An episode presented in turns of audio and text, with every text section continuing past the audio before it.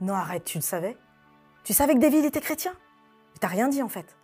Ouais, bon, oui, oui, il y avait des choses dans son attitude, mais euh, ouais, t'as raison. Comme quoi, hein. bah ouais, le comportement joue beaucoup. Attends, attends un instant. Eh, salut Bienvenue dans la pensée du jour. Et au fait, toi, euh, quand on te voit, on sait que t'es chrétien?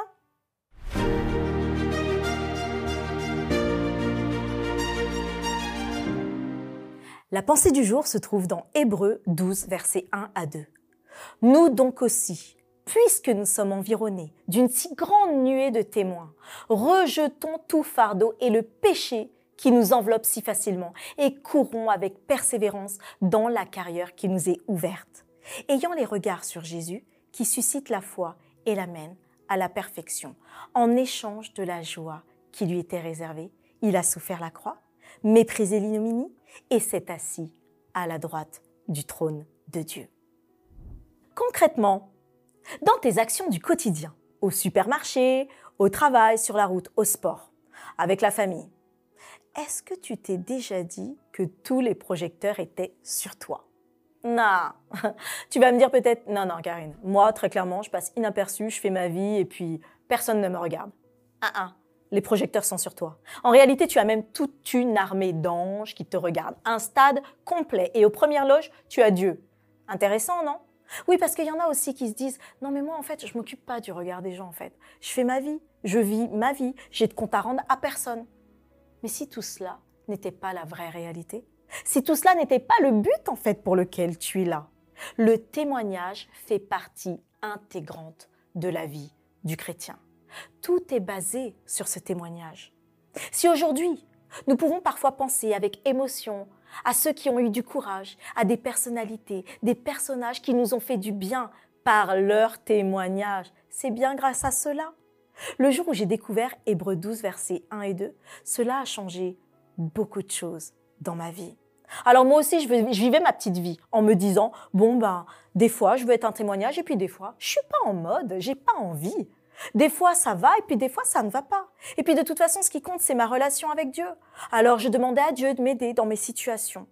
Mais la réalité, ce n'est pas ça.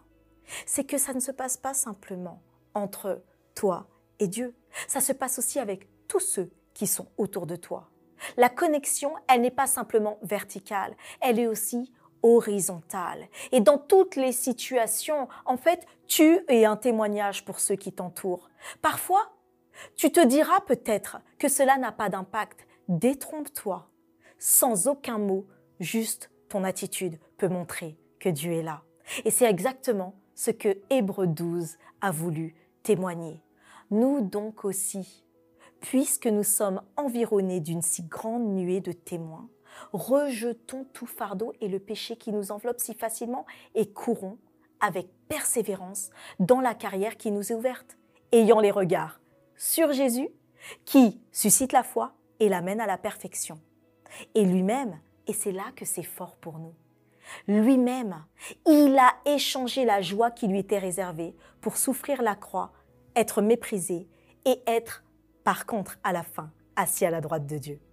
Alors, nous ne sommes pas que dans cette relation, comme tu le vois, ce qui est dit ici, c'est que tous les projecteurs sont sur toi pour que tu ne te sentes pas esclave d'un péché, esclave d'un poids. Au contraire, en fait, Dieu t'a placé là parce qu'il sait que toi, homme ou femme, tu feras la différence par ce que tu es, pas par ce que tu verras, pas par ce que les autres te montrent. On ne te demande pas d'être Karine ou d'être Davy ou d'être une autre personne, on te demande d'être toi, parce que toi, tu attireras les personnes qui auront besoin de connaître Dieu à travers toi.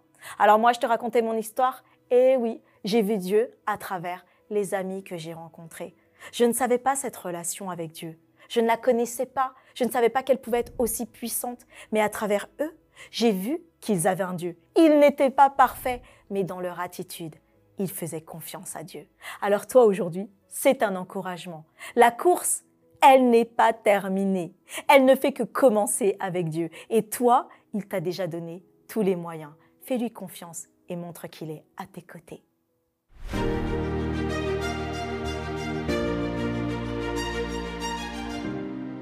Quelle différence vas-tu faire aujourd'hui? Qu'est-ce que tu vas témoigner aujourd'hui autour de toi? Ben, Commence déjà par témoigner, si tu le souhaites en tout cas, en commentaire. Et surtout, pense à partager pense à liker. Et du pays où tu nous écris, hein, que ce soit de la Guinée, de la Réunion, de l'Afrique du Sud ou alors même du Maroc, que ce soit de France Sud ou du nord de la France, tu es le bienvenu parmi notre équipe FFN. Alors n'hésite pas, abonne-toi, like et à demain pour une autre pensée du jour.